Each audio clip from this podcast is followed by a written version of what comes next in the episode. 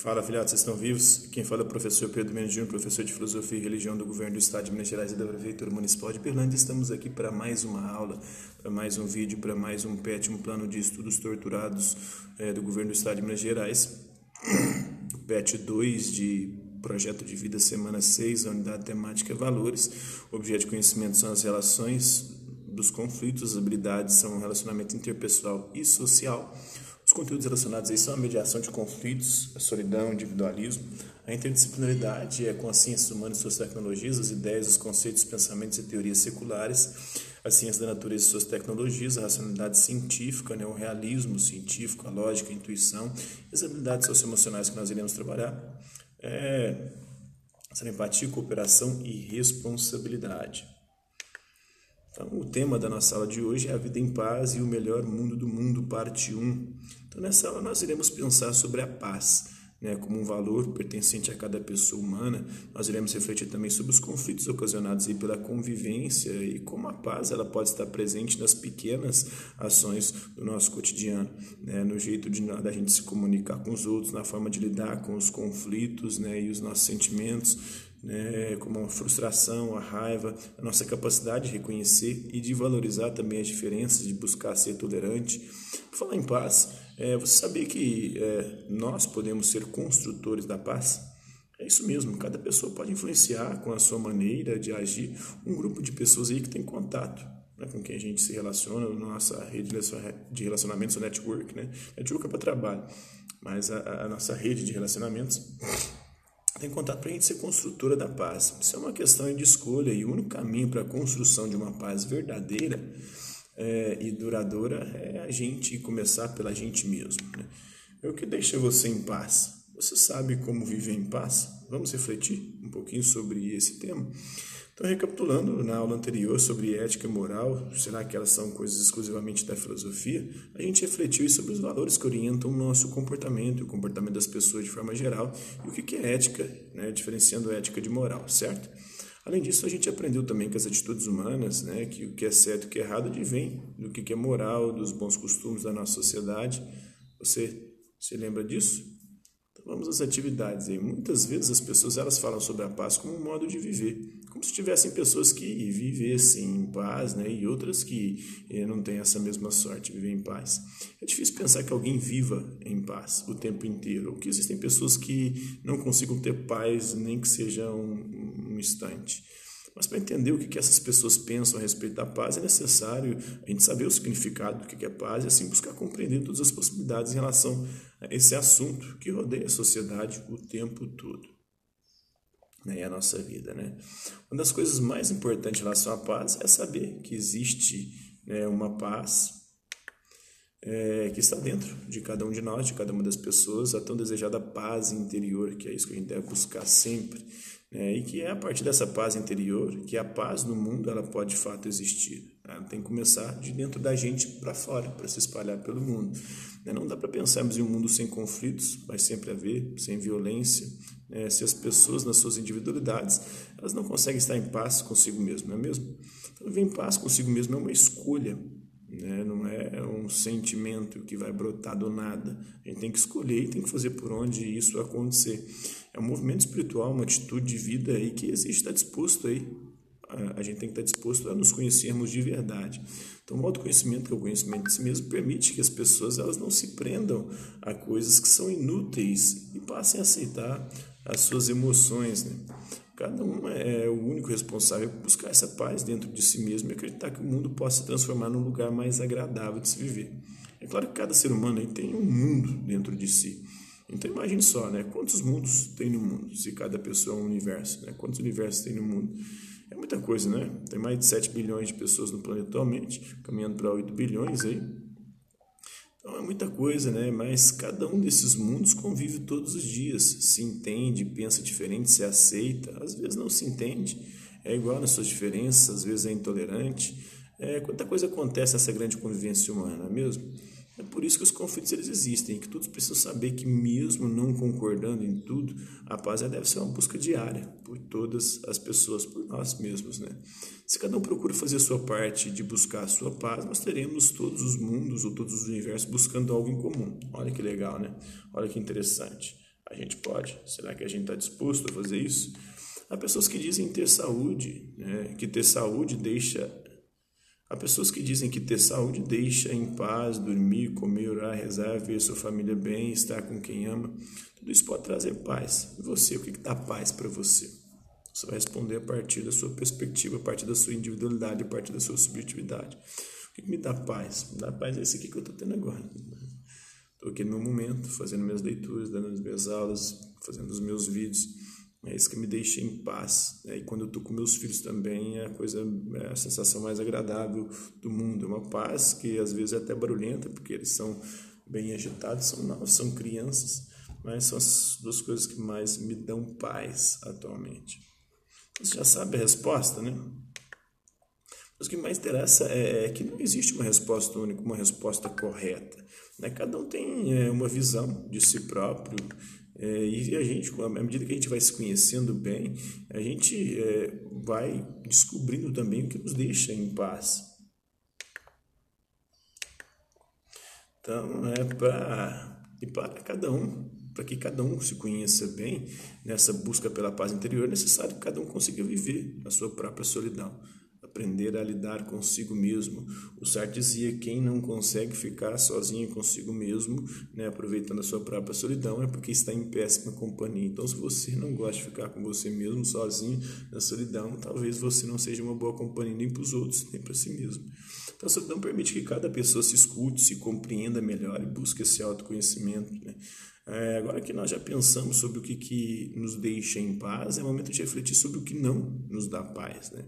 O que, que tira a nossa paz? É necessário pensar nos dois lados, até para que muitos sentimentos que às vezes podem surgir sejam compreendidos. E é, o que não lhe deixa em paz? O que, que tira a sua paz?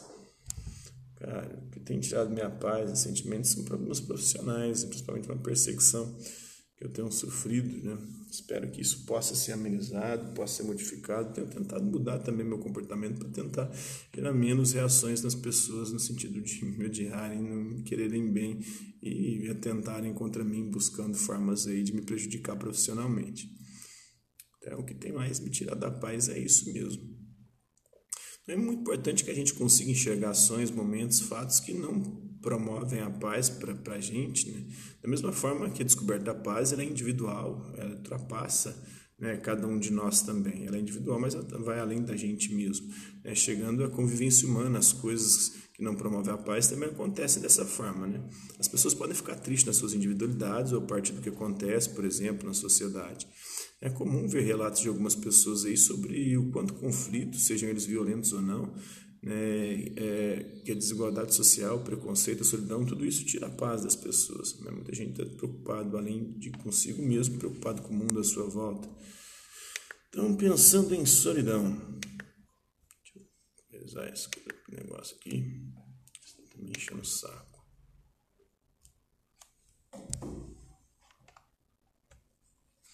Então, pensando em solidão, Você sabia que existem dois tipos de solidão? A verdadeira é a falsa solidão?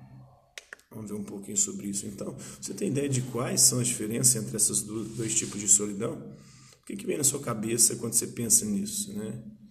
É, Para saber mais, a solidão verdadeira é a que traz uma paz espiritual, a que você fica bem consigo mesmo, te traz, te torna um ser mais generoso, proporciona bem-estar para você e para quem convive com você, é rica em silêncio, nem em humildade, nem em reconhecer suas limitações é quando nós estamos sozinhos para nos entendermos melhor e não nos sentimos abandonados pelas outras pessoas. E a gente fica sozinho, mas não nos sente abandonado pelos outros. A gente fica sozinho para recuperar nossa própria energia e continuar. A falsa solidão é aquela egocêntrica, né? Ela é pobre, é o refúgio do, da pessoa orgulhosa, daquela pessoa que se acha mais, né? É quando você tem um desejo de ficar só, mas não se aproveita esse tempo para você evoluir, crescer, ficar bem consigo mesmo, com o mundo à sua volta apenas para dar a falsa impressão de que consegue se virar sozinho, não precisa das outras pessoas para nada. Então, essa é uma falsa solidão. Pode-se dizer então que é, uma leva a paz e a outra não, a outra perturba o nosso coração. Então, a paz implica, sobretudo, aí na relação de cada pessoa consigo mesmo né, e com o meio em que vive. Acontece a partir de um estado de quietude, é, de calma que existe no interior de cada um de nós. Sobre isso, né, tem uma crônica muito interessante da Clarice Lispector, né, que fala sobre isso, sobre a solidão e a falsa solidão. Eu que pouco li Thomas Merton, eu já li Thomas Merton, tem alguns livros dele, copiei, no entanto, de algum artigo seus as seguintes palavras. Quando a sociedade humana cumpre o dever na sua verdadeira função, as pessoas que a formam intensificam cada vez mais a própria liberdade, né? a própria liberdade individual e integridade pessoal. E quando mais cada indivíduo desenvolve e descobre as fontes secretas de sua própria personalidade incomunicável, mais ele pode contribuir para a vida. Né? Para a vida de, do todo. A solidão é necessária para a sociedade, como o silêncio é necessário para, a própria linguagem também. E o ar para os nossos pulmões, a comida para o nosso corpo. A comunidade que procura invadir ou destruir a solidão espiritual dos indivíduos que a compõem está condenando a si mesma à morte por asfixia espiritual. É, e mais adiante, a solidão é tão necessária, tanto para a sociedade como para o indivíduo, que quando a sociedade falha em prover a solidão suficiente para desenvolver a vida interior das pessoas que a compõem, ela se rebela e procura a falsa solidão, a solidão egocêntrica. Na falsa solidão é quando o indivíduo, né, um indivíduo ao qual foi negado o direito de se tornar uma pessoa, e vinga-se da sociedade, transformando sua individualidade em uma arma e numa armadura destruidora.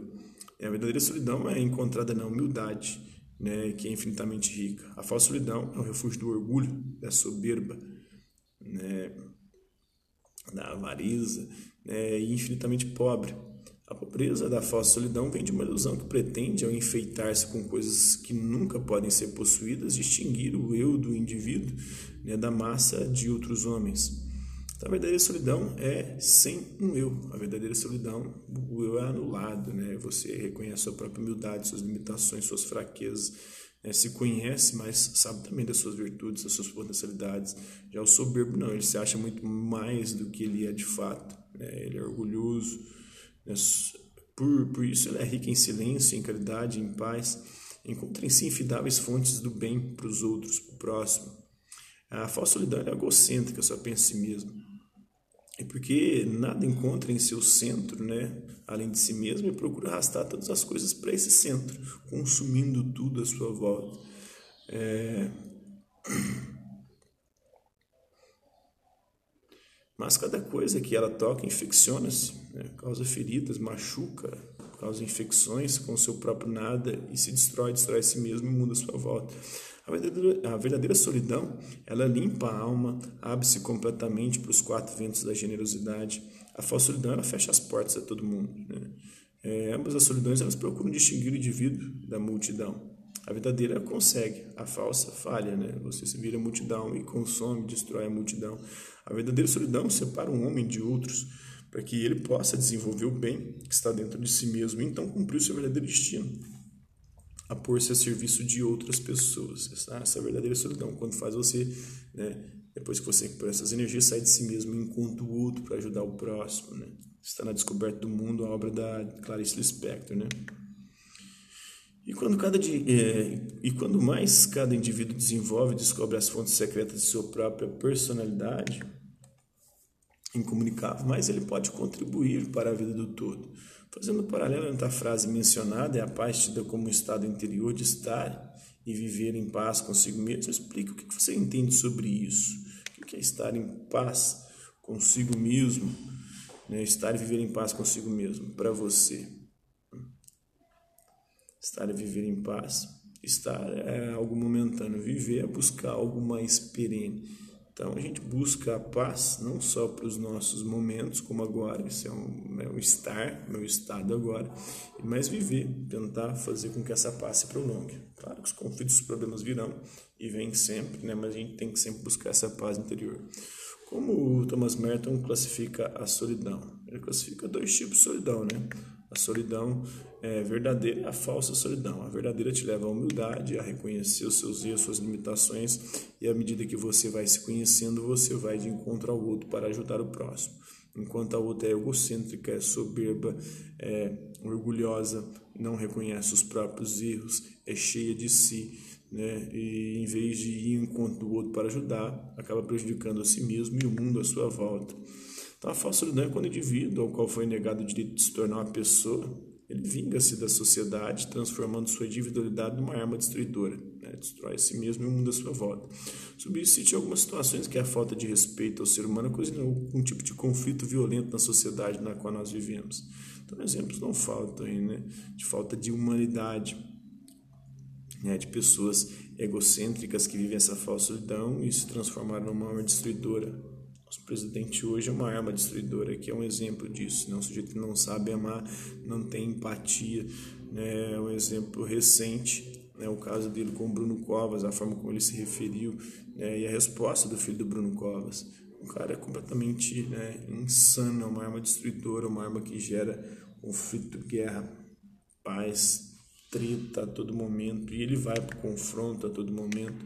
É um egocêntrico, né? um orgulhoso, um soberbo, ele não consegue ter a humildade de reconhecer suas próprias limitações e também identificar que as pessoas são diferentes dele, que as pessoas sofrem, que as pessoas precisam da ajuda e principalmente ele como um líder nacional deveria estar mais preocupado com elas sobre situações que a gente vivenciou na alternativa anterior para cada um surgir uma maneira pacífica de resolvê-lo. Maneira pacífica de, de, de desenvolver. Né? É um sujeito vingativo, é um sujeito que busca trabalhar esse sentimento de vingança né? e perdoar, busca o perdão. Né? Em vez de destruir, busca construir. Em vez de é, desrespeitar, respeitar em vez de buscar o conflito violento, buscar promover a paz, ajudar o próximo. Então, estudante, você gostou dessa aula aí? Espero que vocês nessa aula aí tenham conseguido pensar sobre as relações entre a paz no mundo e a nossa paz interior. É muito importante a gente refletir sobre a paz, né? A que a gente leva com a gente mesmo e de que forma ela contribui para a paz do mundo. Então, por hoje é isso aí. Até a próxima a, referência bibliográfica é o perfil mediado de conflitos na escola e o livro dos de Fernando Pessoa e a Clarice Lispector também. Como ensinar a criança a conviver do Manuel Segura. Então, por hoje é só. Hasta la vista, babies, e até a próxima.